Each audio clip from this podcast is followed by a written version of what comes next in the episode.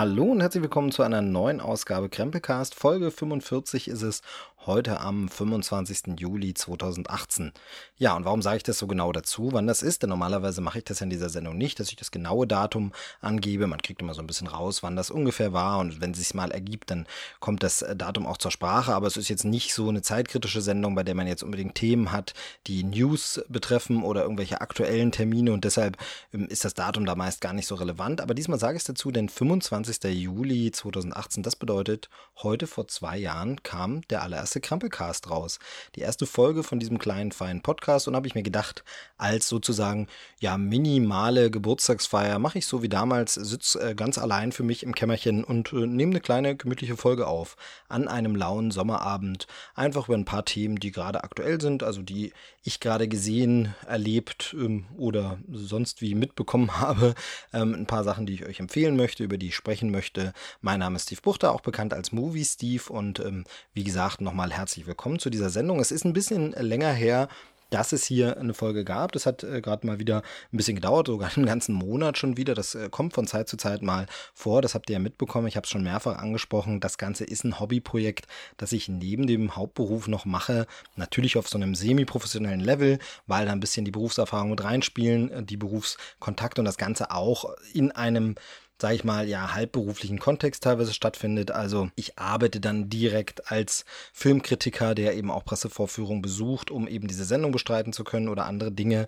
Ähm, aber es ist eben trotzdem ein Nebenjobprojekt und deshalb hat es natürlich nicht den zeitlichen Umfang wie andere Dinge. Aber für alle, die das vielleicht noch nicht so mitbekommen haben, es wird immer mal am Rande erwähnt, aber es gibt ja auch immer mal wieder neue Hörer, möchte ich es nochmal sagen. Ich mache noch einen zweiten Podcast, beziehungsweise bin bei einem zweiten Podcast mit dabei und das ist der Trailer-Schnack zusammen mit meinen äh, Freunden Chris, Chris und Joel, ja, wir haben zweimal Chris, aber anders geschrieben jeweils, ich habe da nicht gestottert, ähm, äh, reden wir da einfach über aktuelle Trailer und da geht es eben ein bisschen mehr in so eine News-Geschichte, wie könnten Filme und Spiele und Sachen, die da kommen, aussehen, die in Trailern vorgestellt werden, machen uns so ein bisschen unsere Gedanken, spekulieren. Ähm, das ist ein sehr, sehr schönes Format, sehr, sehr lustig. Ich bin da ähm, seit 2017 auch mit dabei und ähm, wenn ihr hier also seht, es ist mal längere Pause auf diesem Kanal, da passiert gerade nichts, dann schaut einfach mal bei Trailer Trailerschnack vorbei, denn manchmal passiert dann gerade da was. So zum Beispiel jetzt gerade die letzten beiden Ausgaben Trailerschnack, da war ich eifrig mit dabei. Bei der vorletzten Ausgabe war sogar Susanne mit dabei, mit der ich ja hier ab und zu schon mal gepodcastet habe, die ihr hier immer mal wieder hört und ähm, die war da auch mit dabei. Das heißt, eigentlich ist im Trailerschnack 51 so eine Art kleiner Krempelcast mit dem Unterschied, dass es eben wirklich nur um Trailer geht. Aber auch die letzte Folge, da haben wir jetzt gerade bei Trailer Schnack ein schönes Sommer-Special gemacht mit so ein bisschen verschiedenen Stimmen zu verschiedenen Trailern, so eine Clipshow und äh, die habe ich auch moderiert. Also, wenn hier mal nichts passiert, schaut auch bei Trailerschnack, würde ich mich freuen, wenn ihr da auch abonniert, da auch reinhört. Ähm, und auch natürlich die Folgen, wenn ich mal nicht dabei bin, die sind natürlich äh, dann auch großartig. Um nicht zu sagen, noch sehr viel großartiger als die mit mir. So, jetzt äh, genug Werbung dafür, aber das eben nur mal, dass ihr euch äh, nicht wundert, hier passiert manchmal nichts, dann passiert passiert trotzdem was. Das heißt nicht immer, dass ich podcastmäßig inaktiv bin. Ich bin auch äh, öfter mal zu Gast in anderen Podcasts mit einem Einspieler oder äh, direkt als Gast. Ähm, komm, kam jetzt eine Weile nicht vor, aber kommt auch immer wieder mal vor. Deshalb kann ich nur empfehlen, ähm, folgt doch einfach äh, Krempelcast auf Twitter zum Beispiel.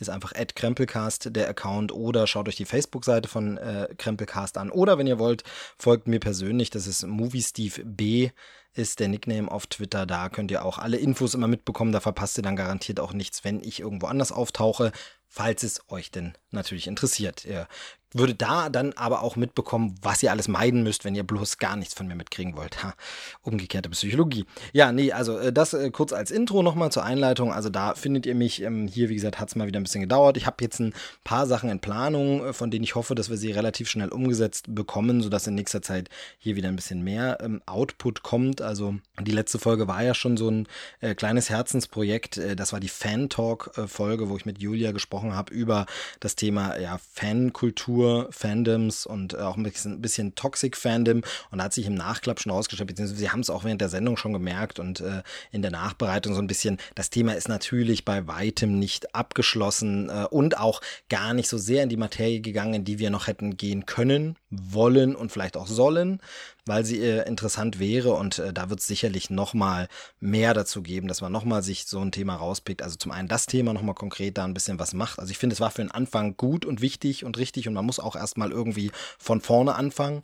Ähm, statt gleich in Medias Res zu gehen, erstmal sagen, wir bauen das Ganze mal auf. Aber da kann man eben durchaus nochmal drüber reden und ähm, andere Themen wird es eben auch geben. Das will ich ja eigentlich sowieso ganz gern hier immer wieder mal etablieren, dass man sagt, man nimmt sich ein Thema. Wir haben es in letzter Zeit öfter gemacht mit den äh, monothematischen Folgen zu, dann zum Beispiel, dass wir alle Marvel-Filme besprechen oder alle Jurassic Park-Filme. Und ähm, ich finde, das ist eine sehr, sehr schöne Sache, auch für sich selbst, wenn man es quasi so ein bisschen wie äh, ein persönliches Archiv zu den verschiedenen Popkultur-Themen dann das Ganze in den Schrank stellen kann und sagen kann, hey, hier, ähm, das ist meine Abhandlung dazu. Und da habe ich mal mir äh, ganz groß Gedanken dazu gemacht.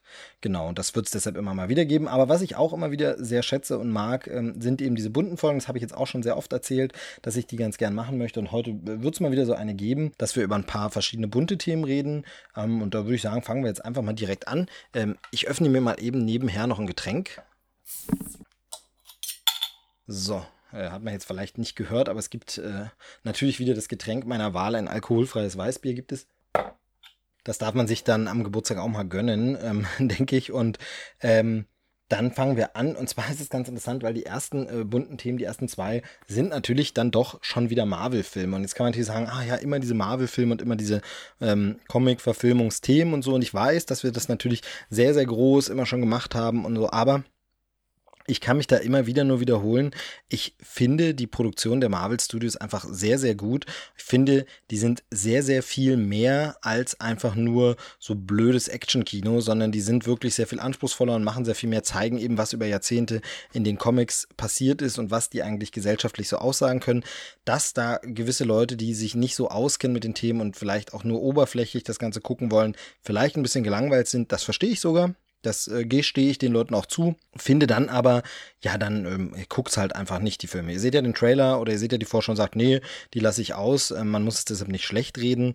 Ähm, ich werde jetzt nicht nochmal äh, auf das alles zuvor eingehen, denn das haben wir in dieser Marvel-Podcast-Folge eben schon ganz, ganz groß besprochen. Also da haben wir wirklich ganz genau, das war Folge 39 und folgende, da haben wir mal genau vorgestellt, ähm, was gab es bisher für Filme, was bedeuten die uns. Also das geht äh, über fünf Stunden das Ganze und da, deshalb werde ich da jetzt nicht mehr groß nochmal von Anfang an anfangen und Marvel erklären. Wer das also hören möchte, kann das nochmal nachhören. Ich möchte nur über zwei aktuelle Filme sprechen, einer auf Blu-ray und einer im Kino ab morgen. Deshalb auch ganz gut, jetzt quasi zum Geburtstag noch eine Folge rauszuhauen. Fangen wir mit dem auf Blu-ray an und das ist äh, Black Panther den ich in, im Podcast schon vorgestellt habe. Von daher muss ich da auch inhaltlich gar nicht mehr so viel sagen. Es geht um den Superhelden gleichen Namens, der im Film Captain America Civil War, bei uns The First Avenger Civil War, schon vorgekommen ist oder schon vorgestellt, eingeführt wurde.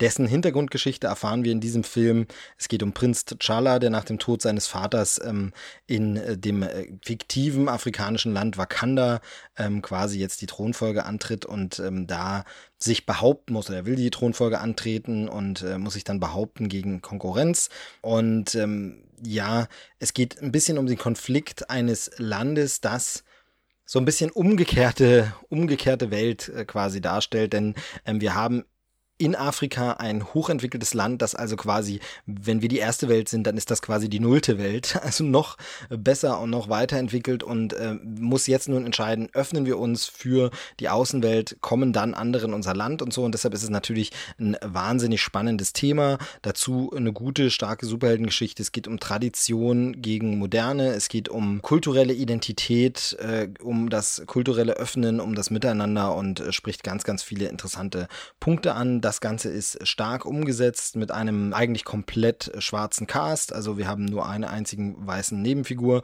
die so ein bisschen vielleicht auch die Identifikationsfigur des sonstigen Marvel-Guckers sein soll. Und ähm, Ryan Kugler heißt der Regisseur, hat da ähm, einen wirklich tollen Film abgeliefert. Ähm, der ist jetzt auf Blu-ray erschienen und äh, da gibt es ein paar zusätzliche Szenen und einen Audiokommentar und äh, Pannen vom Dreh und so. Also das Bonusmaterial ist okay. Aber ich finde ein bisschen schade, dass wir nicht mehr dieses Bonusmaterial haben wie früher. Da gab es bei den ersten Marvel-Filmen ja immer mal so Kurzfilme noch dazu. Ähm, das finde ich so ein bisschen, bisschen schade. Und mir geht das Ganze natürlich noch nicht so in die Tiefe. Ähm, gerade wenn man so ein riesiges Filmuniversum hat, dann könnte man da natürlich noch ein bisschen wirklich mehr eine retrospektive Doku äh, bringen oder so. Vielleicht werden wir das haben, wenn der große äh, 10-Jahres-Film Infinity War dann auf Blu-ray erscheint, dass da so ein Bonusmaterial dabei ist. Ich meine, die Featurettes sprechen so Dinge äh, immer wieder mal an, aber wir haben eben nicht so ein wirklich großes wissenschaftliches Ding. Aber das ist ja generell so ein bisschen ein Problem auf Blu-rays, dass wir ganz oft Bonusmaterial haben, das so werbelastig ist. Was natürlich, klar, dann kann man es auch irgendwo zweitverwerten bei einem Fernsehsender zeigen und es dient gleich noch als Werbung, aber eigentlich ist es natürlich großer Quatsch, denn ich habe diese Blu-ray dann quasi schon gekauft. Ich mag den Film schon, ich sehe ihn schon. Und dann ist nochmal so, ein, so eine Art Werbeclip von hinter den Kulissen drauf. Das finde ich schade. Und ich ähm, vermisse so ein bisschen Bonusmaterial, das mehr von der Produktion zeigt, das mir mehr Einblicke zeigt. Das machen diese werbelastigen Featurettes und Making-ofs natürlich auch, aber da muss ich so ein bisschen teilweise zwischen den Zeilen lesen und muss zwischen sehr viel nochmal Filmausschnitten und Werbematerial muss ich mir raussorgen, was mich interessiert. Man könnte es nochmal zusammendampfen und könnte dann aus 20-minütigen Featurettes 5-minütige Beiträge machen, die dann wirklich nur das haben. Und ich finde es so ein bisschen schade. Oft hängt das natürlich aber auch damit zusammen, dass das Ganze während der Produktion schon stattfindet und dass dann auch aus vertraglichen Gründen und eben aus Werbegründen niemand wirklich die Wahrheit sagt. Es werden halt, wird halt einfach alles ist immer super schön, jeder wollte mit jedem schon zusammenarbeiten, äh, jeder hatte die Zeit seines Lebens und das mag manchmal natürlich auch so sein, aber das wirkt natürlich realistischer, wenn man es 20 Jahre später irgendwie in der Doku sieht und dann da nochmal gesagt wird, ja, und das war eigentlich nicht so schön und das war ein bisschen blöd und hm, das ist mir hier alles immer ein bisschen zu viel Wohlfühlwelt und ein bisschen zu wenig informativ, also da wäre mehr drin, finde ich, das ist ein bisschen schade beim Bonusmaterial, es ist aber okay, es ist welches drauf, also ähm, es ist besser als gar nichts. Das gibt es ja leider auch immer mal noch, dass es gar nichts wirklich erscheint oder so. Und immerhin gibt es einen Audiokommentar. Ich finde das immer sehr, sehr aufschlussreich. Da sind immer interessante Fakten drin. Oft ist es interessanter als jedes Making-of. Natürlich sieht man dann nicht so sehr, wie es produziert wird, aber man hört dann vom Regisseur, der ganz oft da auch nicht unbedingt ein Skript hat, sondern frei zum Film redet, den er sieht. Und deshalb finde ich das äh, zum Beispiel sehr lohnenswert. Also hier auch ein Audiokommentar den äh, kann man sich auf jeden Fall anhören. Aber ansonsten ähm, hoffe ich, verspreche ich mir da ein bisschen was von. Äh, Im nächsten Jahr erscheint ein Buch oder eigentlich zwei Bücher, zwei Bände, in denen es um die Geschichte der Marvel Studios geht, die ersten zehn Jahre, ähm, in denen es eben so ein bisschen Rückblick geben soll. Und da erwarte ich mir ein bisschen mehr, denn ich glaube, in Buchform traut sich der eine oder andere dann doch vielleicht auch ein bisschen mehr zu machen, als einfach direkt in die Kameras zu sagen. Und dann äh, der Autor ist dann vielleicht auch ein bisschen freier und so. Also ich weiß noch nicht so besonders viel. Man hat bisher nur so Packshots Tickets gesehen und es wird wohl relativ teuer, so um die 150 Euro wird es wohl werden. Ähm, soll ein großes, äh, dickes, fettes äh, ja, Fanbuch quasi werden zu den Marvel Studios und da verspreche ich mir dann ein bisschen mehr und vielleicht gibt es irgendwann auch mal so was Größeres. Vielleicht gibt es auch irgendwann mal wissenschaftliche Abhandlungen. Das ist so ein bisschen das, die erleben das ja heutzutage auf Arte oder Dreisat, gibt es durchaus mal interessante Dokumentationen über Filme, aber Popkultur-Themen werden da oft ausgespart oder natürlich, ja, ist eigentlich immer alles Kino, zählt man dann eigentlich irgendwo zur Popkultur dazu, aber es ist eben dann doch öfter, da kommt dann mal was über, äh, sag ich mal, einen Stanley Kubrick-Film vielleicht oder vielleicht auch noch einen Steven Spielberg, aber so die ganz neuen aktuellen Filme, da sieht man selten anspruchsvolle Abhandlung drüber. Also das sehe ich jetzt auch nicht wirklich in Aspekte. Das hat vielleicht ein Radio 1 Kinomagazin, spricht dann mal kurz drüber, über die Superheldenfilme, das dann aber manchmal auch eher schlecht als recht, weil eben der, ja, sag ich mal, Background des Filmkritikers fehlt, der dann nicht genau weiß, was hat es mit den Comics auf sich, das nicht richtig einordnen kann, die Filme vielleicht auch ein bisschen mit, äh, ja, Vorbehalten guckt und das deshalb äh, so ein bisschen schwierig ist. Und das fehlt mir so ein bisschen. Und das wäre natürlich schön, wenn es so eher, also so, es muss ja gar nicht so wissenschaftlich sein, mir geht es gar nicht darum, dass es so super anspruchsvoll ist, aber so ein bisschen, wo man sich ein bisschen mehr in die Tiefe traut, wo man ein bisschen mehr über diese Filme dokumentarisch redet, sowas würde ich äh, ganz gern mal erleben und fände es wirklich schön, wenn es sowas mal gäbe.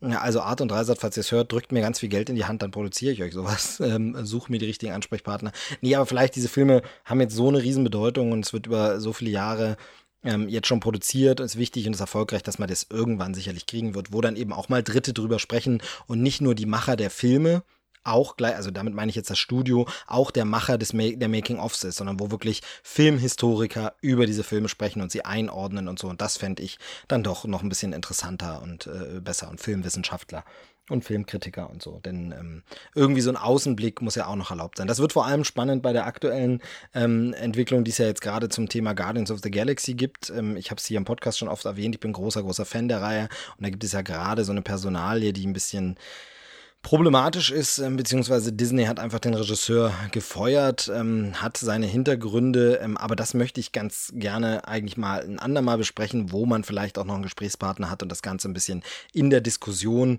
äh, aufarbeiten kann, ähm, sich Argumente gegen Argumente oder ähm, was auch immer austauscht, weil ich finde so jetzt einfach so monologisieren darüber, ist das nun gut oder schlecht, das ähm, ist immer ein bisschen schwierig. Ähm, das macht es schwer, sich genauer zu erklären. Wenn das Gegenüber dann vielleicht eine Rückfrage stellt und man seinen Standpunkt ein bisschen besser erklären kann, dann läuft man nicht so sehr Gefahr, ähm, dass man, dass man irgendwie missverstanden wird. Und deshalb möchte ich da jetzt gar nicht so tief äh, drauf eingehen. Äh, kurz zusammengefasst halte ich es für eine übereilte Fehlentscheidung, die man hätte anders treffen können. Wieso, weshalb, warum, das erkläre ich gern ein andermal.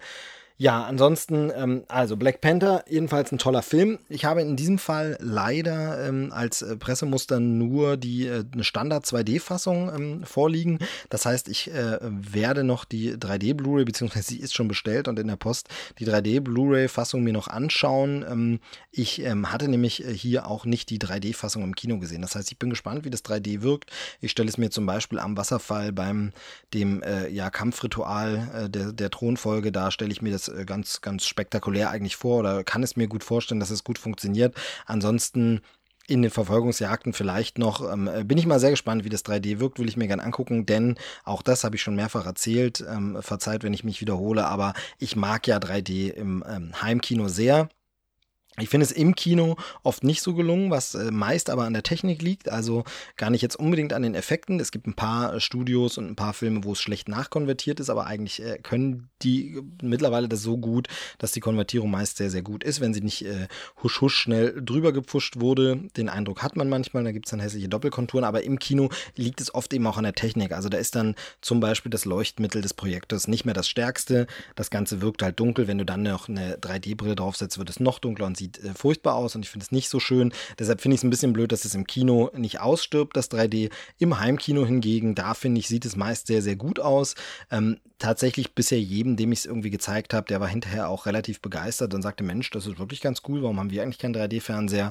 Denn da wirkt es doch ganz anders, meist besser, ähm, gerade mit den äh, leichteren Brillen, mit, den, äh, mit der näheren Sicht zum Fernseher, mit dem helleren Bild. Das äh, wirkt da sehr, sehr gut. Man kann auch den Fernseher sehr gut überblicken und hat die 3D-Effekte dann richtig schön im Auge. Also das ist schon eine tolle Sache. Wie gesagt, gefällt äh, vielen. Schade, leider beim Fernsehen stirbt es momentan aus, beziehungsweise ist schon ausgestorben. Es gibt aktuell keine Fernsehgeräte mehr, die das unterstützen, wenn man jetzt eins kaufen will. Ähm, also wenn man zum Beispiel auf UHD umsteigen möchte, 4K, dann kann man das nicht mehr mit 3D tun. Das finde ich sehr, sehr schade. Und das finde ich vor allem schade, wenn ich eben jetzt an die Blu-ray-Veröffentlichung denke von äh, Black Panther, der jetzt rauskommt, der auch noch wie viele andere Teile davor von Marvel, Disney, also alles, was bei denen rauskam, gibt es eigentlich immer in einem wunderschönen Steelbook. Bisher sehen die wirklich alle ganz toll aus. Hier auch wieder so ein weißes Steelbook mit so einem äh, Bild von Black Panther eben drauf, das so ein bisschen ver verwischt ist und so Spuren hat. Das sieht ganz, ganz toll aus. Und in dieser äh, Box ist dann immer die 2D und die 3D Blu-ray. Also ganz toll, dass Disney das auch noch rausbringt in 3D, denn ich finde immer diese Fassung gibt es im Kino und diese Fassung will ich als Filmsammler und Purist ganz gern auch im Regal haben. Deshalb ähm, also komplettiere ich die auch, will ich die auch gern mir holen. Wie gesagt, habe ich jetzt schon bestellt und ähm, bin noch am überlegen, ob ich die eine oder andere noch nachkaufe, wo ich nur bisher die 2D-Fassung mir damals gekauft hatte, ähm, weil ich zum Beispiel noch keinen 3D-Fernseher hatte oder weil ich da noch nicht so dran gedacht habe. Aber da muss man eben gucken, ob man diese Steelbooks noch bekommt. Die Steelbooks sind sehr, sehr künstlerisch wertvoll, immer sehr, sehr toll gemacht. Also mein Lieblingssteelbook ist das von Guardians, das eben aussieht wie ein Walkman. Ähm, aber auch das zu Ant-Man, das aussieht wie eine Festplatte, ist ganz toll. Ähm, das zu äh, Doctor Strange. Also gibt es wirklich ganz, ganz schöne, wunderbare, immer so ein bisschen erhaben geprägte äh, Steelbooks. Und da ist eben eine 3D-Fassung drin. Ich finde schön, dass Disney die mit veröffentlicht. Aber äh, ich frage mich halt, was ist, wenn mein Fernseher mal kaputt geht? Dann kann ich das natürlich nicht mehr gucken. Und dann ist die große Frage, wenn irgendwann nochmal 3D kommt. Ich habe da unter anderem mit dem äh, lieben Kollegen ähm, bei uns im Verlag vom Videomagazin Roland Seibt gesprochen. Das ist ja so der äh, TV-Papst Deutschlands, wenn nicht der Welt, der sich wirklich super gut mit der Fernsehtechnik auskennt, der, ähm, ja, sag ich mal, Fernsehersteller berät, äh, bei denen ein- und ausgeht und der tatsächlich auch, ähm, ja, so Schulungskurse für die richtige Kalibrierung von Fernsehen Fernsehern anbietet und wirklich eine absolute Koryphäe auf seinem Gebiet und äh, mit dem auch ein bisschen unterhalten. Und er glaubt, dass ähm, 3D wenn es wiederkommt, es wird vielleicht wiederkommen, aber dann eine andere Technik sein wird. Also dann wahrscheinlich brillenlos oder irgendwas anderes, dann wird man es nochmal versuchen. Und dann ist die große Frage, wer wird dann das Ausgangsmaterial auf den 3D-Blu-rays, die ich jetzt zu Hause habe, wird das dann dafür noch funktionieren? Oder brauche ich dann wieder anderes, anders aufbereitetes Material? Kann ich das dann noch verwenden? Und das ist natürlich ein bisschen schade und das ist das, was ich vorhin auch meinte. Im Kino stirbt es leider nicht aus. Das finde ich eben dann so schade. Also es würde mich gar nicht stören, wenn es im 3D, äh, im Kino keine 3D-Filme Filme mehr gäbe und es gibt auch keine zu Hause mehr und überhaupt ist es vorbei. Ich brauche das nicht zwingend. Ich finde es sehr schön. Ich finde es sehr gelungen.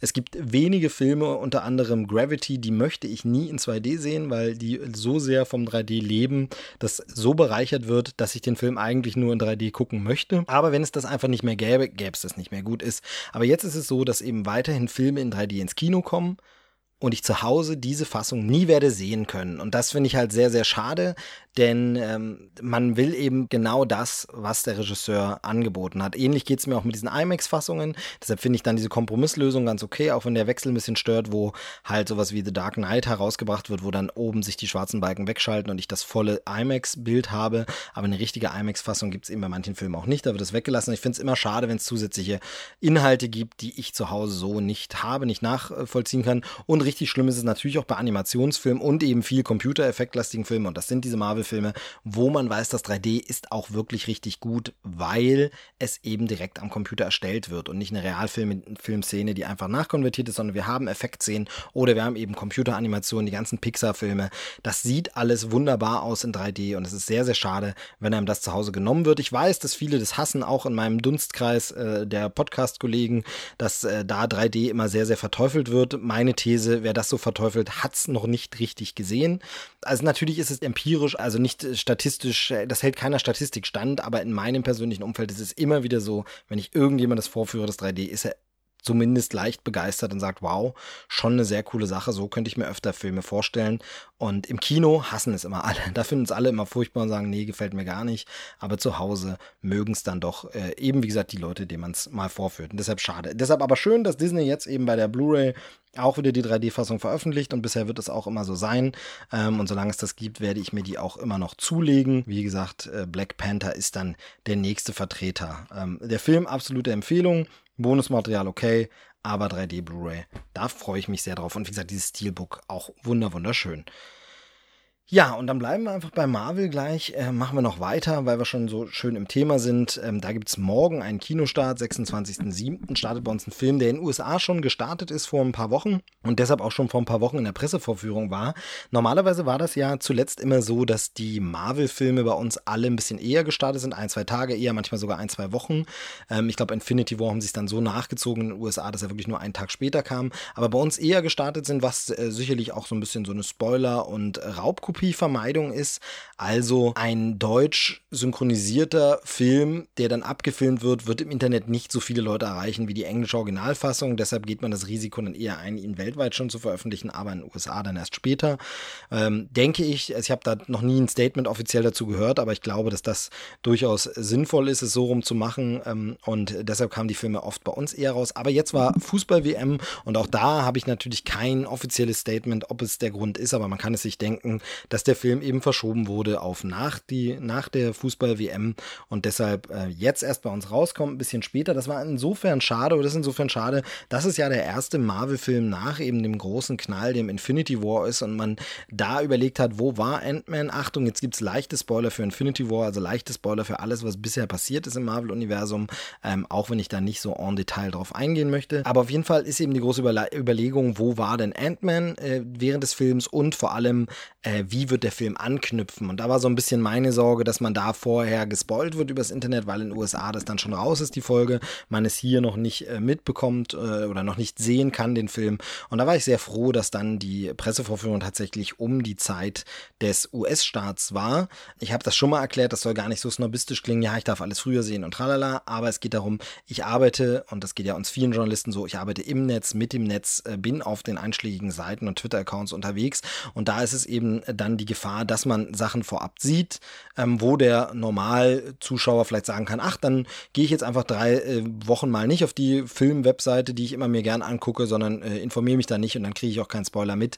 Ich kann das teilweise berufsbedingt nicht verhindern und bin deshalb ganz, ganz froh, wenn äh, ich die Möglichkeit habe, es dann zu US-Start zu sehen und spoilerfrei zu bleiben. Das hat in dem Fall gut geklappt, ähm, wobei ich aber sagen muss, und damit jetzt äh, minimaler Spoiler auch für Ant-Man and the Wasp, so heißt nämlich der Film, der morgen ins Kino kommt, ähm, es ist genauso der Anschluss an Infinity War, wie ich ihn mir eigentlich gedacht habe. Also im Grunde ist es fast exakt so die Szene, wie ich sie gedacht habe. Vielleicht nicht ganz in dem Ausmaß, aber den Anschluss gibt's. Aber das darf man schon verraten, dann ist es nämlich kein direkter Spoiler. Dieser Anschluss erfolgt nicht so direkt im Film sondern die gesamte Filmhandlung spielt eigentlich parallel zu Infinity War, so kann man es sich zumindest denken. Eben dann ganz am Schluss kriegt man seine Bestätigung dafür, aber es gibt keine wirklichen Verbindungen und Verweise darauf. Verweise gibt es auf den letzten Film, in dem Ant-Man zu sehen war, denn neben seinem eigenen Film war auch er ja im Civil War dabei und da knüpft die Handlung jetzt eben an, nicht direkt danach, aber es ist eben so, dass ähm, Ant-Man, also äh, Scott Lang, gespielt von Paul Rudd, jetzt zu Hause. Ne, also man hat sich dann gütlich geeinigt. Er war ja dann quasi ein Unterstützer von Captain America und ist deshalb eben äh, quasi ein Verbrecher gesucht, aber man hat sich mit ihm dann gütlich geeinigt durch Zusammenarbeit und alles, dass er jetzt seine Strafe dann zu Hause absitzen muss. Mit einer Fußfessel muss er im Haus bleiben und er darf äh, keinen Kontakt mehr haben zu Hank Pym und äh, dessen Tochter, die ihn ja mit der Technik versorgt haben, dem Ant-Man-Anzug.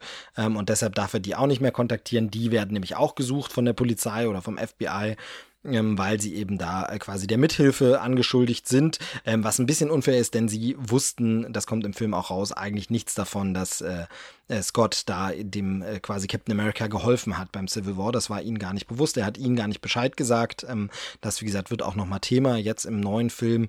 Und ähm, jedenfalls sind die auf der äh, Flucht vor der Polizei. Er sitzt zu Hause, äh, muss sich da bedeckt halten, darf nicht raus mit der Fußfessel. Aber plötzlich ergibt sich etwas, dass es eine Möglichkeit gibt, die verschollene Mutter von Hope van Dyne heißt die Figur, gespielt von Evangeline Lilly, also der Tochter von Hank Pym, also Hank Pyms Frau und äh, Hopes Mutter ist verschollen damals. Das haben wir im ersten Ant-Man-Film gesehen. Und jetzt tut sich eine Möglichkeit auf, sie eventuell wiederzuholen, wiederzufinden. Dafür braucht man aber höchstwahrscheinlich die Hilfe von Scott.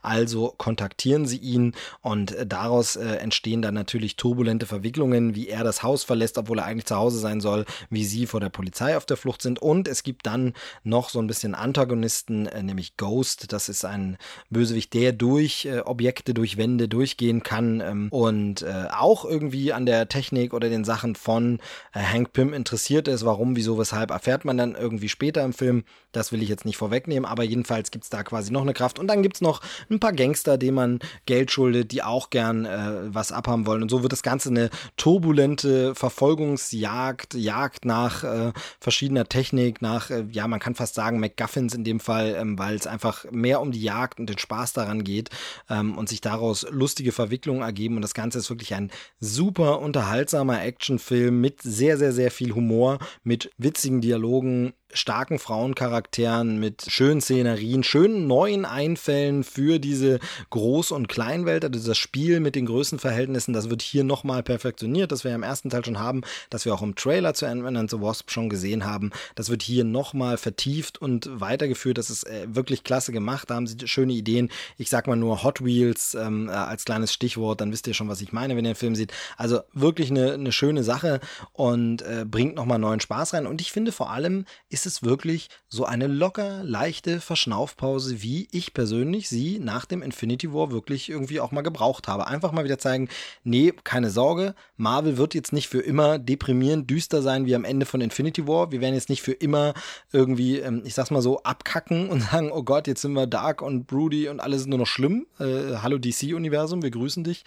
Ähm, das nicht, sondern wir senden hier die Botschaft, nee, locker, leicht, fluffig können wir immer noch. Und das ist genau die richtige Verschnaufpause, die man nach dem Infinity War braucht, wo man einfach mal durchatmet. Und am Ende kann man sich dann langsam mental wieder drauf einstellen, okay, da ist übrigens noch was offen, das Ding müssen wir mal noch abklären. Avengers 4, komm doch bitte so schnell wie möglich. Äh, und von daher funktioniert dieser Film äh, wunderbar. Es ist ein wirklich richtig toller Film, der richtig Spaß macht. Für mich der ja Sommer-Blockbuster des Jahres. Ähm, ich habe ja noch ein paar andere gesehen. Ähm, zu einem komme ich nachher dann gleich noch. Aber ähm, für mich wirklich äh, bisher der beste Sommerfilm, macht äh, ganz groß Spaß und ist richtig toll. Und kann ich nur empfehlen. Also wenn ihr jetzt einfach, ihr habt Ferien, ihr habt Urlaub oder auch so einfach einen lauen Sommerabend und ihr wollt dann noch ins Kino gehen, dann ganz ehrlich, äh, schlendert durch die Stadt, geht ins Kino und schaut euch Ant-Man and the Wasp an. Der macht wirklich Spaß. Besonders hervorzuheben ist auch noch der fantastische Soundtrack von Christoph Beck. Super. Also er, ist, er, nimmt das Thema aus dem ersten Teil nochmal auf äh, und entwickelt es weiter, aber es sind so fantastische Musiken dabei, die die Szenen auch so klasse untermalen. Das ist wirklich unglaublich. Also ich finde es wirklich schön. Ähm, es gibt einmal die Musik des Abspanns, die wirklich toll ist. Der Abspann auch ganz klasse gemacht. Da will ich jetzt aber nichts verraten. Aber wow, ist der toll gemacht. Da muss man dann auch später nochmal drüber sprechen, wenn der Film äh, auf Blu-ray draußen ist. Aber das ist ganz, ganz toll gemacht.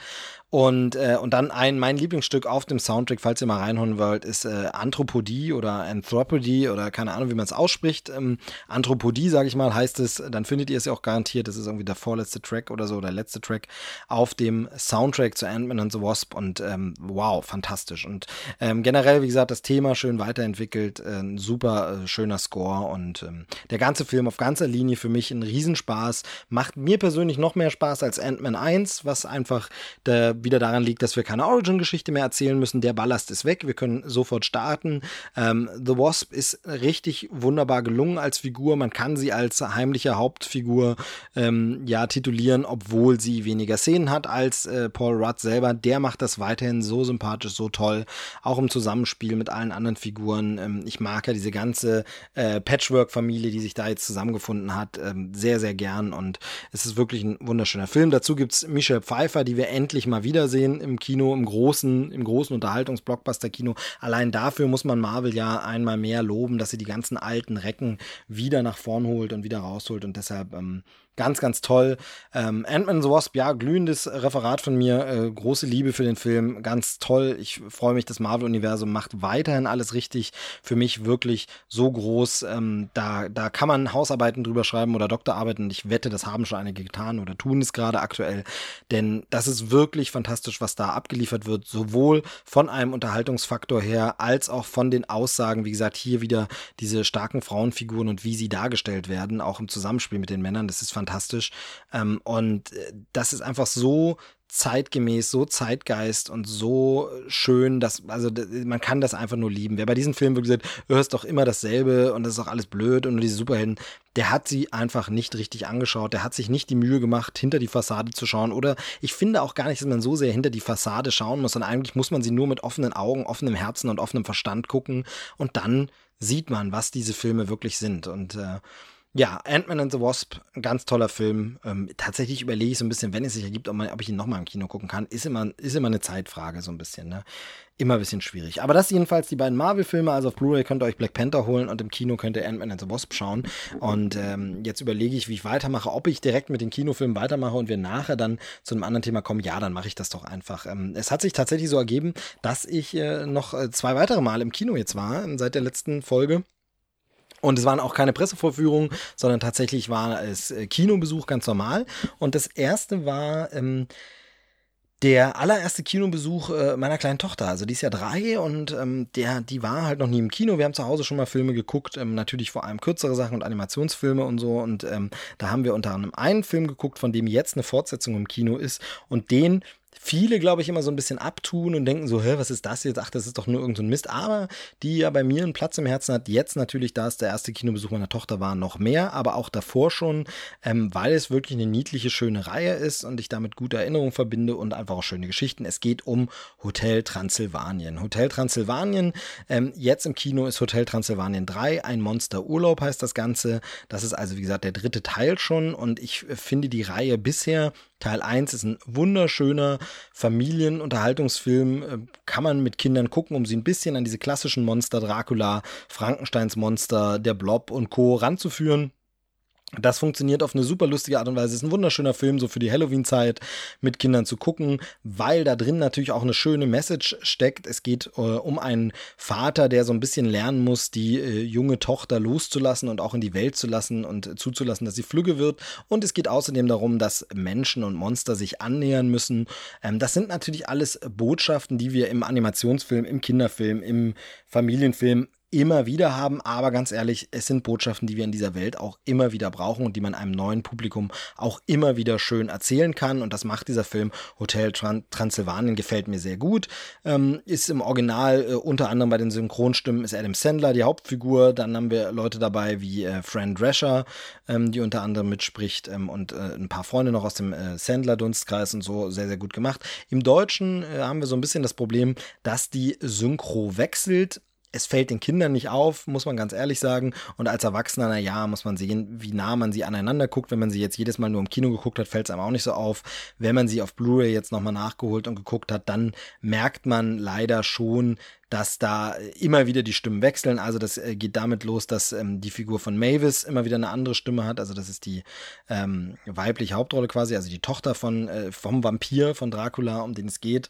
Ähm, der Dracula wird zum Glück immer von Rick Cavanian gesprochen, der das auch wirklich sehr toll macht. Der hat ja so ein bisschen so einen Akzent, äh, weil der ja äh, aus Transsilvanien kommt und eben so ein bisschen komisch redet, bla bla bla. Ach nee, er sagt nie bla bla bla. Ähm, wer den Film gesehen hat, weiß, worauf ich anspiele. Ähm, aber Mavis hat zum Beispiel immer eine andere Stimme. Also es ist in Teil 2 ist es zum Beispiel Palina Roginski, jetzt ist es wieder irgendeine andere Sprecherin, die ich jetzt nicht kenne. Ihr äh, Freund oder äh, der Mensch, der eben in diese Monsterwelt kommt, der ähm, wird im ersten Teil von Elias Mbarek gesprochen und ähm, jetzt ist auch das wieder ein ganz anderer Sprecher und ich glaube, es ist sogar schon im zweiten Teil ein anderer Sprecher. Ähm, Habe ich jetzt auch tatsächlich vergessen, wer. Ähm, man möge es mir nachsehen. Ähm, aber das ist so ein bisschen schade, das wechselt so ein bisschen. Aber zum Beispiel die Nebencharaktere haben eigentlich die gleichen Stimmen, also das Monster eben oder die Mumie, ähm, die haben die gleichen Stimmen. Ich glaube, nur der Unsichtbare, da wechselt es auch nochmal wieder. Also das ist so ein bisschen wirr, aber das betrifft natürlich nur die deutsche Synchro. Aber gerade bei einem Animationsfilm mit Kindern guckt man ihn natürlich wahrscheinlich sehr wahrscheinlich auf Deutsch und wahrscheinlich eben im Kino. Und äh, da ist ein bisschen schade, aber wie gesagt, die Kinder haben trotzdem ihren Spaß. Ganz kurz, worum es geht, Hotel Transylvanien. Es geht eben darum, dass äh, Dra Graf Dracula quasi, ist aber nicht Vlad, Vlad Dracula soll sein, sein, sein Vater sein, also der Opa von Mavis. Äh, Graf Dracula hat ein Hotel aufgemacht, ähm, in das die Monster sich zurückziehen können, um sich mal zu erholen vom Rumgruseln und Menschenerschrecken und eben vor den Menschen in Ruhe sind, weil die Menschen doch sehr gegen Monster immer sind. Da ziehen die sich alle da zurück und ähm, im ersten Teil geht es eben darum, dass die Tochter ähm, jetzt nach draußen will, sagt, ich bin jetzt 118 Jahre alt, jetzt kann ich aber endlich mal raus. Er will das nicht, weil er Angst vor den Menschen hat. Und dann verirrt sich ein Mensch ins Hotel und äh, es gibt turbulente Verwicklungen es gibt Liebe im Spiel und äh, dann äh, muss Dracula eben erkennen, nee, Moment, so schlimm sind die Menschen gar nicht, die sind eigentlich doch ganz lieb zu uns und Menschen und Monster können ja vielleicht doch Freunde sein. Das ist der erste Teil. Der zweite Teil, da geht es dann darum, dass ähm, Dracula äh, Opa wird äh, und ein Enkelkind bekommt und jetzt geht es wieder so ein bisschen darum, muss dieses Enkelkind jetzt bei Monstern leben oder bei Menschen? Kriegt das jetzt äh, Fangzähne vom Vampir oder ist es sehr menschlich? Ähm, was, wie ist das so mit äh, ja, sag ich mal, ähm, dem Aufziehen von den einen Großeltern, den anderen äh, Großeltern. Also wie funktioniert so eine kulturell durchmischte äh, Ehe? Wie funktioniert das, so eine Familie und so? Dazu ganz interessante Statements, aber man muss klar sagen, der zweite Teil ist ein bisschen schwächer. Er hat wunderschöne Momente und er funktioniert sehr, sehr gut. Ähm, weil eben diese Themen interessant sind, aber er wirkt sehr episodisch und sehr so szenenhaft. Es sind einzelne so Sketch-Szenen, die ein bisschen aneinandergereiht sind. Er ist nicht so flüssig durcherzählt, der zweite Teil, deshalb funktioniert nicht ganz so gut, aber als Ergänzung äh, ist es schon okay und ähm, ich habe den fand auch ganz schön in Erinnerung. Ich habe den auch ähm, sehr nett in Erinnerung, einfach weil das äh, so der erste Film war, den ich dann im Kino mal gesehen habe, nachdem meine Tochter dann auf der Welt war und die Tochter das erste Mal bei den Großeltern geblieben ist. Und in dem Film geht es eben tatsächlich auch darum, wie dann das Enkelkind das erste Mal beim Opa bleibt und äh, sich dann die äh, Mutter eben Mavis dann bloß keine Sorgen drum machen soll. Ähm, aber wie gesagt, der Film nicht ganz so toll. Äh, jetzt kam also der dritte Teil und als ich den Trailer gesehen hatte, Hotel Transylvanien 3, ein Monsterurlaub, oh Gott, sie fahren jetzt auf eine Kreuzfahrt mit einem Schiff, da habe ich gedacht, gedacht, was soll das nur werden? Also das Setting, der Film kommt jetzt im Sommer ins Kino, nicht mehr zur Halloween-Zeit wie sonst üblich. Es spielt im Sommer auf einem Schiff. Was soll das denn mit diesen Monstern? Hä? Das funktioniert doch gar nicht. Ähm, der Film ist aber ein Erfolg, ist jetzt in den Kinocharts wieder gut eingestiegen, wird bei den Kindern gut funktionieren, er wird massiv beworben, ähm, so mein Eindruck zumindest. Äh, das fängt an von wirklich viel ähm, Radio- und Fernsehwerbung, geht weiter äh, über Karamalzflaschen, auf, den, auf deren Deckeln äh, die Monster drauf sind und beworben wird. Also da wird wirklich die volle Breitseite aufgefahren. Und da denkt man immer schon, naja, da wird jetzt für die Kinder nochmal abgezockt, irgendwas. Dracula, ach naja, das Ding ist ja eh nicht so gut. Und ich habe ihn gesehen mit meiner Tochter, abgesehen davon, dass es ein wunderbarer Kinoausflug war. Es hat alles toll geklappt äh, für das erste Mal. Schön Popcorn und Getränk und äh, trotzdem den Film komplett durchgehalten und sich gefreut und gestrahlt. Und es auf der großen Leinwand war es ganz schön. Es ist auch wirklich ein echt schöner Film. Es ist ein wunderbarer Familienfilm, der auch wiederum jetzt keine ganz neue Botschaft äh, erzählt, aber er funktioniert einfach, er ist zeitgemäß und er ist einfach auf ganzer Linie Familienfilm im besten Wortsinne. Denn er spricht Kinder und Erwachsene auf gänzlich anderen Ebenen an, die sich dann irgendwann je nach Alter der Kinder annähern werden und irgendwann vertauschen vielleicht. Aber Eltern können da was drin sehen, Kinder können da drin was sehen. Beide haben gemeinsam Spaß. Es gibt Witze, über die beide lachen können. Es gibt Witze, über die jeweils nur eine Partei lachen können wird, weil Kinder das auch noch nicht verstehen. Ähm, und äh, deshalb funktioniert er einfach richtig gut. Ähm, der, worum geht's? Es geht darum, dass ähm, äh, ja Dracula ein bisschen einsam ist jetzt, weil ähm, um ihn herum halt die Leute heiraten, sie kriegen Kinder, gründen Familien, aber er ist eben einsam. Nachdem seine äh, Frau, die Mutter von Mavis, damals vor vielen Jahren gestorben ist, ähm, hat er halt nie wieder eine neue Frau gehabt und ist deshalb ähm, einsam, weil er glaubt auch, es gibt nur einmal die Liebe auf den ersten Blick und nochmal wird es äh, das nicht geben. Im Film nennen sie das immer das Ching, sagen sie, glaube ich, so das Ching. Das gibt es nicht nochmal und äh, deshalb, ähm, ja, ist er so ein bisschen einsam und verzweifelt. Äh, gleichzeitig ist es so, dass es, das sehen wir in einer Rückblende ganz am Anfang direkt, äh, dass es den alten, ja, Monsterjäger Van Helsing gab und der aber immer von Dracula besiegt wurde. Also Van Helsing hat es nie geschafft, die Monster auszulöschen und zu vernichten. Wahrscheinlich, so kann man es jetzt rückblickend sagen, war er dann einer der Gründe, warum Dracula dieses Hotel als Rückzugsort vor den Menschen äh, geschaffen hat, weil er gesagt hat, auch immer dieses Abhauen vor diesem Van Helsing, das geht mir aber auf den Geist. Ähm, und ähm, ja, und äh, jetzt ist es eben so in der Jetztzeit, dass ähm, Dracula äh, von Mavis geschenkt bekommt einen Urlaub. Er soll selber mal Urlaub machen, statt in seinem Hotel immer nur Urlaub zu äh, erlauben oder ermöglichen für andere Monster, soll er selber auf Urlaub gehen, auf eine Urlaubsfahrt, eine Kreuzfahrt machen. Und ähm, diese Kreuzfahrt, äh, mit der ist etwas nicht ganz koscher, will ich mal sagen. Man muss jetzt nicht zu viele Filme gesehen haben, um zu verstehen, was da wohl passiert. Ähm, gerade wenn es diese Anfangsrückblende gab, ähm, dass die vielleicht irgendwas mit Van Helsing nochmal zu tun haben könnte. Erfahren wir denn, es gibt Liebeleien für Dracula Dracula, es gibt äh, eine wilde, turbulente Urlaubsreise und äh, tatsächlich muss ich sagen, die funktioniert sehr gut. Wie gesagt, ich war ja skeptisch, was sollen die Monster da, aber das Ganze ist lustig gemacht, weil einfach natürlich passende Orte angefahren werden. Also so reisen sie mit einem Gremlin-Flugzeug zum Bermuda-Dreieck. Wie fantastisch ist das denn bitte? Ähm, und äh, eins der großen Hauptziele ist dann einfach die versunkene Stadt Atlantis, die in dem Fall einfach eine Art Las Vegas ist. Ganz, ganz klasse gemacht. Also wirklich witzig. Es geht also so weiter, wie es in den bisherigen Teilen war. Nimm dir irgendwelche Mythologien, die man kennt, irgendwelche Monster, Gruselgeschichten, Fantasy-Sachen und brich sie auf so eine Comedy-Sache runter. Das äh, funktioniert wirklich sehr, sehr gut. Ähm, und äh, wir haben weiterhin Spaß mit, äh, indem einfach Variationen, also zum Beispiel, dass eben Frankensteins Monster immer wieder auseinanderfällt und der Arm dann einzeln ist. Das funktioniert auch weiterhin gut, wenn dann eben Frank, wird er genannt, äh, wenn der dann seiner Frau den Rücken eincremt, aber dabei ist nur seine Hand äh, da, weil die ja abtrennbar ist vom Rest des Körpers. Solche kleinen visuellen Gags sind halt weiter drin. Ähnliches mit dem Blob, ähm, das ist ja der besondere Favorit meiner, meiner äh, Tochter, der Blobby. Ähm, der äh, hat besonders lustige Szenen, wenn sich einfach der äh, Gallertartige Blob übergeben muss unfassbar witzig. Äh, und ansonsten eben, wie gesagt, ist der Humor aber eben so, dass äh, neben der Botschaft und der Geschichte Liebe und Streit und Vertragen und so ähm, und äh, Loslassen jetzt eben in eine andere Geschichte. Also äh, es ist wirklich die konsequente Weiterentwicklung, denn diesmal erleben wir Mavis, die loslassen muss. Es ist jetzt die Tochter, die dann akzeptieren muss, dass die Eltern ein eigenes Leben führen und man sie vielleicht auch mal lassen muss.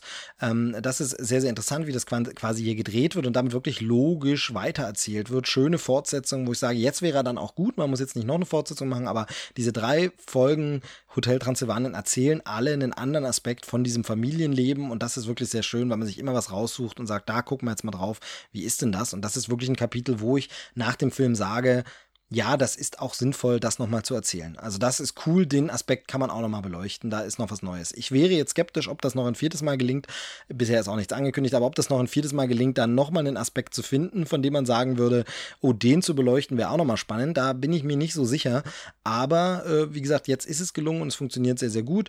Ähm, und wie gesagt, dann sind so Gags für Erwachsene drin, die die halt nur verstehen, wenn es zum Beispiel um die Werwolf-Eltern geht, die ähm, einfach mal froh sind, nicht auf die Kinder aufpassen zu müssen. Also jeder, der selber Kinder hat, wird es nachempfinden und lauthals lachen, während das Kind daneben sitzt und sagt, hey Mama, Papa, wieso ist das denn witzig? Also von daher eine Empfehlung, wenn ihr Kinder habt und ihr wollt im Sommer jetzt irgendwie ins Kino gehen, Ferien zum Beispiel, Zeit noch nutzen oder es ist mal wieder ein Gewittertag. Also wir haben ja momentan sehr, sehr heiße Temperaturen. Darauf folgt ja eigentlich immer sofort Regen und Gewitter dann irgendwann. Ähm, dann nutzt es, geht ins Kino, schaut euch Hotel Transsilvanien 3 an, ein Monsterurlaub ich glaube, also erfolgreich ist er. Ich glaube, bei Kritikern tatsächlich ein bisschen unterschätzt und belächelt. Was auch daran liegt, dass der Animationsstil von Jendi Tatarkovsky heißt er, glaube ich, ähm, das ist der Macher, der hat Clone Wars gemacht, aber nicht diese Computeranimationsserie, die es äh, lange Zeit gab und wo jetzt nochmal eine Fortsetzung kommen wird, sondern die allerersten Star Wars Clone Wars Trickfilm-Episoden. Die gibt es auch auf DVD. Das waren so äh, wirklich animierte Kurzfilme, also Zeichentrick-animierte Kurzfilme, hatten einen sehr, sehr eigenwilligen Stil, sehr cartoonisch, aber ich mochte die Serie. Hat mir besser gefallen als dann die später lang ausgewälzte Clone Wars Serie, womit ich der vielleicht Unrecht tue, ähm, weil ich die nicht weiter verfolgt habe. Aber die erste Staffel fand ich leider nicht so toll und auch den Kinofilm, Zusammenschnitt, Pilotfilm, das fand ich sehr, sehr murksig und habe es deshalb dann nicht weiter verfolgt. Aber das erste Clone Wars äh, von dem äh, Zeichenstilmacher, der hat jetzt eben äh, diese Hotel Transylvanien Filme gemacht, alle drei und ist auch jetzt beim dritten wieder dabei. Und der hat halt einen sehr eigenwilligen Stil. Es ist ein Computeranimationsfilm, aber das Ganze sieht eben schon wie Zeichentrick-Cartoon-Figuren so ein bisschen überspitzt aus und hat einen tollen Animationsstil, wie sie sich auch bewegen. Also es erinnert wirklich sehr an alte Zeichentrick-Schule, sehr cartoonig äh, und das, das mag ich einfach, ein sehr guter Stil, aber ich glaube, dass viele das deshalb so ein bisschen abtun. Ah, das sieht nicht so klasse aus, ah, das ist nur so eine Billigproduktion, ah, das ist wie Emoji-Movie, wird einfach ins Kino gepumpt, um Geld zu machen. Ist es aber tatsächlich nicht. Also hier steckt viel Herz dahinter, hier steckt schöne Hommage an alte Monster drin und ähm, auch nicht irritieren lassen, es kommt kein klassischer klassischer ähm, Adam Sandler-Humor raus. Da will ich jetzt gar nicht bewerten, ob man den gut findet oder nicht oder so, aber es ist keine Adam Sandler-Produktion in dem Sinne, nur weil er die Figur spricht. Ähm, wahrscheinlich hat er auch einen Producer-Credit, das habe ich jetzt nicht überprüft, aber das ist ja oft so bei Stars, aber es ist eben nicht. Es fühlt sich nicht wie so eine Happy Gilmore-Produktion oder irgend sowas an, sondern es ist wirklich äh, sein eigenes Ding und ich mag das sehr. Ich finde die wirklich gut, kurzweilig, eine schöne Geschichte.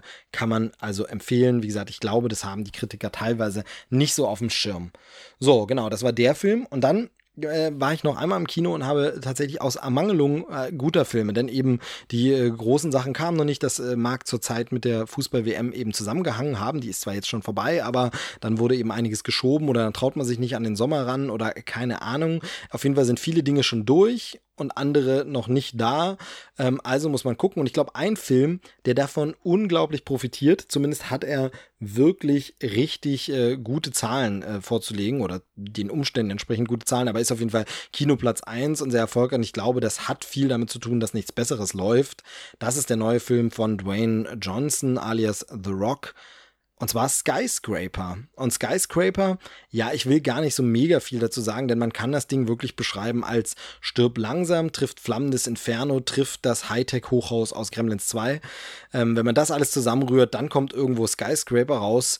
Und ganz ehrlich, das macht mehr Spaß, als man so denkt. Also das Ding ist ein stinknormaler, äh, ja, wie gesagt, also stirb langsam Rip-Off. Es geht um ein supermodernes Hochhaus, äh, das in Hongkong gebaut wird. Ein Sicherheitsexperte, das ist äh, The Rock in dem Fall, der soll das Ganze nochmal prüfen und anschauen und Freigabe geben, ob dieses Gebäude, also das Gebäude ist noch im Bau befindlich, die obersten Stockwerke werden noch ausgebaut und sind noch nicht freigegeben oder es ist gerade fertig und es ist aber oben noch nicht freigegeben, der Wohnbereich und alles. Und jetzt soll so ein Sicherheitsexperte nochmal alles überprüfen und wenn der sein Okay gibt, dann äh, kann das eröffnen. Jetzt ist es aber so, dass da ähm, es auch noch ein paar Bösewichte gibt, die an ein bestimmtes, auch in dem Fall wieder McGuffin aus dem Haus wollen und ihn dafür quasi ein bisschen benutzen, was er zuerst nicht weiß. Und äh, auf jeden Fall ergibt sich dann die Situation, ich will gar nicht so viel verraten, weil wie gesagt, so viel Überraschung gibt es in dem Film nicht, ergibt sich die Situation, dass die Familie dieses Sicherheitsexperten im Haus eingeschlossen ist, in dem auch Gangster sind, in dem ein Feuer ausbricht und er muss jetzt irgendwie schauen, dass er seine Familie rettet und das fängt schon damit an, dass er auf spektakuläre Art und Weise in das Haus hineinkommen muss ähm, und ich verrate jetzt mal nicht, wie er das macht, denn wenn ihr das Poster noch nicht gesehen habt, keinen Trailer gesehen habt, ähm, also es gibt ein Poster, wo das genau verraten wird und wenn ihr den Trailer nicht gesehen habt, dann wisst ihr das nicht und ich fand das nämlich faszinierend.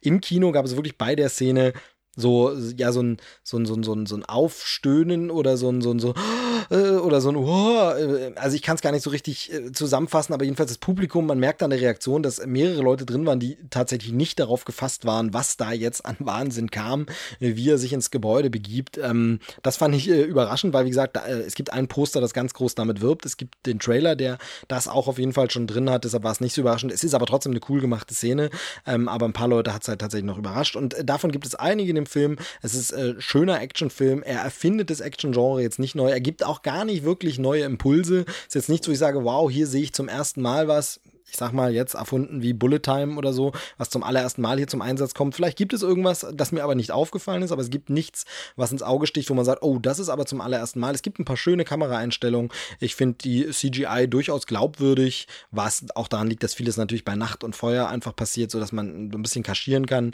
Ähm, Gerade wenn dann so die Sprinkleranlage läuft und so, dann hat man ja so Nacht und Regen, da kann man auch gerne mal ein bisschen Unsauberkeiten kaschieren. Auf jeden Fall wirkt es alles relativ stimmig. Das Haus wirkt real, obwohl es aus dem Computer stammt. Ähm, die Action ist solide. Man ist für keine Minute überrascht. Es passiert das, was passieren soll, auf die Art, wie man denkt, dass sie passiert. Manchmal ist dann nur so wie, ah, das machen sie jetzt, aber im Großen und Ganzen ist das alles nicht neu. Aber es leistet sich dabei eben auch keinerlei Patzer. Also es ist tatsächlich so, wenn ich eine ordentliche Salami-Pizza will, dann bekomme ich hier eine Salami-Pizza. Da wird nichts neu an Spirenzien dran herum neu gemacht und rumprobiert und wir haben da was ganz Exquisites und haben noch ein bisschen Trüffel drüber gerieben, sondern es ist eine stinknormale Salami-Pizza, aber wer Salami-Pizza möchte, bekommt hier eine leckere, gute, stinknormale Salami-Pizza. Und äh, deshalb ist das eben auch, ich habe es jetzt schon mehrfach gesagt, aber wieder so ein Sommerfilm, wo man sagt, vielleicht auch in einem Open-Air-Kino zum Beispiel, sagt, den gucken wir oder im Autokino, einfach ein unterhaltsamerer, lockerer Abend und sagt, den kann man mal gucken, erlaubt sich keine groben Schnitzer, aber ist natürlich auch keine Offenbarung. Vielleicht, ich kenne Filmkritiker, die das immer so ein bisschen schwierig sehen, die sagen, ja, das kann ja nicht der Anspruch sein, dass man schon mit, ach, ist doch okay, sich zufrieden gibt, aber ich bin das in dem Fall oder sehr oft, weil ich finde, ich liebe Filme, ich liebe auch mal Kino und finde einfach schön, wenn ein Film auch einfach gut ist und ich will da auch dran Spaß haben. Und dann ist es okay. Der Film beleidigt einen jetzt nicht, äh, indem er einfach dumm, plump ein äh, irgendwie was präsentiert. Natürlich mögen da Logiklöcher drin sein, die sind aber nie so, dass du während des Filmguckens schon denkst, oh Gott, das macht jetzt gerade keinen Spaß, sondern das sind halt nette Charaktere. The Rock kann sowas einfach tragen, so ein Film, das äh, schultert der problemlos und ähm, sympathisch. Man sieht Neve Campbell mal wieder als seine Ehefrau eben. Die Kinder sind äh, nett gecastet, auch wenn sie nur kleine Szenen haben. Also ich finde, es ist alles echt grundsolide auf eine gute Art und Weise und macht Spaß und ist so ein Film, kann man sich angucken. Also wie gesagt, Sommerkino oder ansonsten dann eben mal im Heimkino gemütlich. Also wird dann ja wahrscheinlich im Herbst rauskommen irgendwie. Ähm, macht nichts weiter falsch und es ist das, wenn man das möchte, dann kann man da problemlos äh, zugreifen, wird nicht enttäuscht. Ist nicht wie, also ich bringe sehr oft dieses Beispiel, aber einfach weil es eben so enttäuschend ist, man nehme jetzt die Transformers-Reihe, man wollte geile Robot-Action, die Spaß macht, hat aber leider sowas Schlimmes bekommen mit Transformers 2 und 3, dass es einen einfach nur noch nervt und blöd ist und sowas ist ärgerlich. Aber wenn man hier einfach sagt, ach, so eine Variation von Stück langsam, die zeitgemäß ist, würde ich ja auch gerne mal wieder gucken, dann ist es auch noch. Also er ist nicht unrealistischer unbedingt äh, als ein Stück langsam und von daher vollkommen okay. Ich glaube, das ist so ein Film, wo ich mich auch freue, wenn meine Tochter irgendwann mal älter ist und sowas gucken darf. Ich vermute jetzt mal, würde ich jetzt vom Gewaltgrad sagen, der ist ab 12, vielleicht ist er auch ab 16, aber vielleicht könnte so ab 12 sein, wo man dann eben so an einem Samstagabend mal sagt, weißt du, heute gucken wir mal einen spaßigen Film und wir gucken heute mal so einen, so einen leichten Actionfilm. So ein leichter Actionfilm, der jetzt keinen übermäßigen Gewaltgrad hat, keine übermäßige Dramatik, wo man sagt, oh, der Bösewicht war aber so fies, da kriegt äh, der Jugendliche oder das Kind Albträume davon, sondern wo man sagt, das kann man mit dem Zwölfjährigen auch mal gucken und sagen, Mensch, heute haben wir mal einen spaßigen Actionfilm und der schwärmt am nächsten Tag auf dem Schulhof vor, boah, und das war dann so cool, wie das Haus äh, gebrannt hat und so. Also so stelle ich mir das vor. Das ist natürlich immer so ein bisschen Kitschdenken. Wahrscheinlich sagt meine Tochter dann, was, die olle Kamelle aus 2018 soll ich gucken? Nee, vergiss es. Ähm, aber ebenso jetzt, wenn das jetzt, also ich glaube, mit so einem äh, Jugendlichen, äh, sehr jungen Jugendlichen kann man das gucken und der hat da den Spaß äh, des Sommers äh, bei diesem Film. Und von daher, ähm, für das, was er sein will, absolut in Ordnung. Genau, das ist Skyscraper. Das war noch der Film. Und ähm, das äh, soll es dann an Filmen äh, jetzt auch gewesen sein. Ähm, reicht ja auch erstmal wieder. Also äh, drei, vier Filme besprochen. Wie gesagt, Black Panther habe ich jetzt nicht so viel erzählt. Aber ich möchte eine Sache noch vorstellen die ich entdeckt habe. Ähm, ich weiß gar nicht mehr genau wie. Ich glaube, meine Frau hat sie äh, entdeckt und gefunden, ähm, kam da irgendwie drauf und hatte das mal. Ähm, wir haben so eine, so, eine, so eine Merkliste, kann man mal irgendwie als Geschenk für die Tochter oder für Freunde oder ähm, irgendwas. Ähm, da, ich glaube, da haben wir es abgespeichert und da gesehen. Auf jeden Fall haben wir es jetzt ähm, wahrscheinlich. Es geht um ein Buch. Ähm, mal der Reihe nach vielleicht. Ich äh, baue immer sehr lange auf, ähm, stelle ich fest und, und komme dann ewig nicht zum Ergebnis, worum es denn geht. Also es geht um ein Buch ähm, und dieses Buch habe ich inzwischen meiner Nichte geschenkt oder haben wir meiner Nichte geschenkt, habe ich meiner eigenen Tochter geschenkt. Ich habe jetzt das Exemplar meiner Tochter hier vorliegen ähm, und ich finde es einfach nur sehr, sehr schön. Ich habe es noch ähm, der Tochter von einem Freund geschenkt und ähm, ich finde das richtig klasse. Es heißt Good Night Stories for Rebel Girls gibt es auch in einer deutschen Version, hat dann trotzdem den englischen Titel, aber den deutschen Untertitel 100 außergewöhnliche Frauen. Es ist wahrscheinlich so mit äh, wie mit äh, Thousand Places to See Before You Die und so. Man nennt den Titel im Englischen auch so, weil es sich kultmäßig rumspricht und man dann eben den coolen Originalnamen lassen will. Wie gesagt, für ein Kinder- und Jugendbuch bisschen schwierig, es Englisch zu lassen, aber es heißt Good Night Stories for Rebel Girls. Äh, Im Hansa Verlag erschienen. Ist ein schöner Hardcover-Band. Ähm, wurde geschrieben von Elena Favilli und Francesca Cavallo. Und es geht um, äh, wie schon gesagt, 100 äh, außergewöhnliche Frauen. Und zwar ist es so aufgemacht, dass man, ähm, es gibt ein Vorwort, aber dann hat man quasi immer eine Seite oder eine Doppelseite, immer einen Text über eine berühmte Frau und daneben eine Illustration. Und zum einen ist dieser Text über diese Frau nicht einfach eine langweilige Biografie, sondern so ein bisschen, ähm, sag ich mal, märchenhaft, romanhaft geschrieben. Also es war einmal ein Mädchen, das hat das und das und das gemacht. Und dann wird es erklärt. Ähm, das ist sehr, sehr schön gemacht. Ich äh, komme gleich noch zu ein paar Beispielen. Ähm, und da steht wirklich in zwei Spalten auf einer so einer Seite, also das Buch hat, ja, ist nicht ganz A4-Größe, ähm, da steht dann auf einer Seite so kurzes Leben äh, zusammengefasst, was hat diese Frau besonders gemacht. Und daneben ist eine Illustration und jede Illustration oder sehr, sehr viele Illustrationen, jede Frau ist in einem anderen Stil gezeichnet, dargestellt, illustriert. Ab und zu wiederholen sich dann auch die Künstlerinnen, sind glaube ich auch alles Künstlerinnen. Und äh, so haben wir hier eben, ja, kurze Mini-Biografien, die eben auch so für Leseanfänger oder Kinder, die äh, noch nicht so super gut lesen, vielleicht zweite Klasse, dritte Klasse oder eben auch Kinder, die man vorliest, wenn sie sich für sowas interessieren, ähm, kann man das wunderbar äh, präsentieren, weil die dann genau die richtige Länge haben, diese Texte und eben nicht so ähm, lexikonhaft, so wissenschaftlich sind. Und wir haben eben Personen dargestellt wie Jane Goodall, die Primatenforscherin, äh, Sophie Scholl, die Widerstandskämpferin. Wir haben, ich blätter jetzt einfach mal so durch, wen ich noch so kenne. Gibt auch ganz viele, die ich nicht kenne und das ist natürlich super interessant, dass man da ein paar Figuren kennenlernt, aber Marie Curie ist natürlich drin. Es ist tatsächlich auch Angela Merkel drin. Es ist, ähm, wen haben wir hier noch? Mhm, mhm, schauen wir mal. Ada Lovelace, eine Mathematikerin, kannte ich noch gar nicht. Mary Anning, eine Paläontologin. Ähm, Katharina die Große ist drin. Ähm, also Julia Child, also es sind wirklich ganz, ganz viele äh, berühmte Frauen, von denen man schon mal gehört hat, Jane Austen oder auch nicht. Und dann sind sie wirklich kurz zusammengefasst. Und ich finde dieses Buch wirklich wunderbar. Wunderbar zum Vorlesen, wunderbar zum äh, Verschenken. Ähm, und es gibt noch einen schönen Gag ganz am Ende. Wenn man dann durch ist durch das Buch, gibt es ein paar freie Seiten. Und freie Seiten insofern, es gibt eine Seite, schreib deine eigene Geschichte auf. Fängt dann auch an mit Es war einmal und dann sind freie Zeilen. Da kann das Kind selber reinschreiben, was seine Geschichte ist. Also was denn die eigene Biografie ist, was man vielleicht werden möchte, ähm, im Leben, wo man, wo, wo, wo die Geschichte hingehen soll. Und das ist äh, sehr, sehr schön gemacht. Und daneben ist dann eben frei, zeichne dich selbst. Eben auch so Platz für so eine Illustration. Das heißt, das Kind kann dann auch selber hinmalen. Ich finde es wirklich liebevoll gemacht und sehr, sehr schön. Ähm, und äh, eben, dass es auch wirklich tatsächlich mal nur um Frauen geht, finde ich auch sehr, sehr klasse. Ähm, und man kann jetzt aber eben sagen, im Sinne der Gleichberechtigung, es gibt sowas ähnliches auch schon für Männer oder Jungs. Ich glaube, die deutsche Auflage ist da angekündigt, ähm, heißt ähnlich. Ich gucke es am besten mal direkt nochmal schnell nach. Heißt nämlich nicht genauso, ist auch ein anderer Autor, aber die Macheart ist dann die gleiche.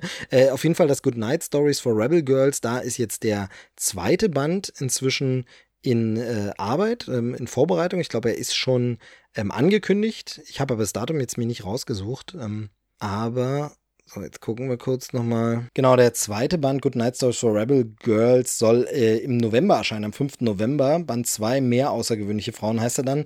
Und die Jungs-Variante heißt Stories for Boys Who Dare to Be Different. Ähm, vom Mut anders zu sein, ist da der Untertitel, also noch ein bisschen sperriger. Aber es ist eben dieselbe Machart, anderer Autor, ähm, kommt aber daraus und das erscheint am 9. Oktober 2018.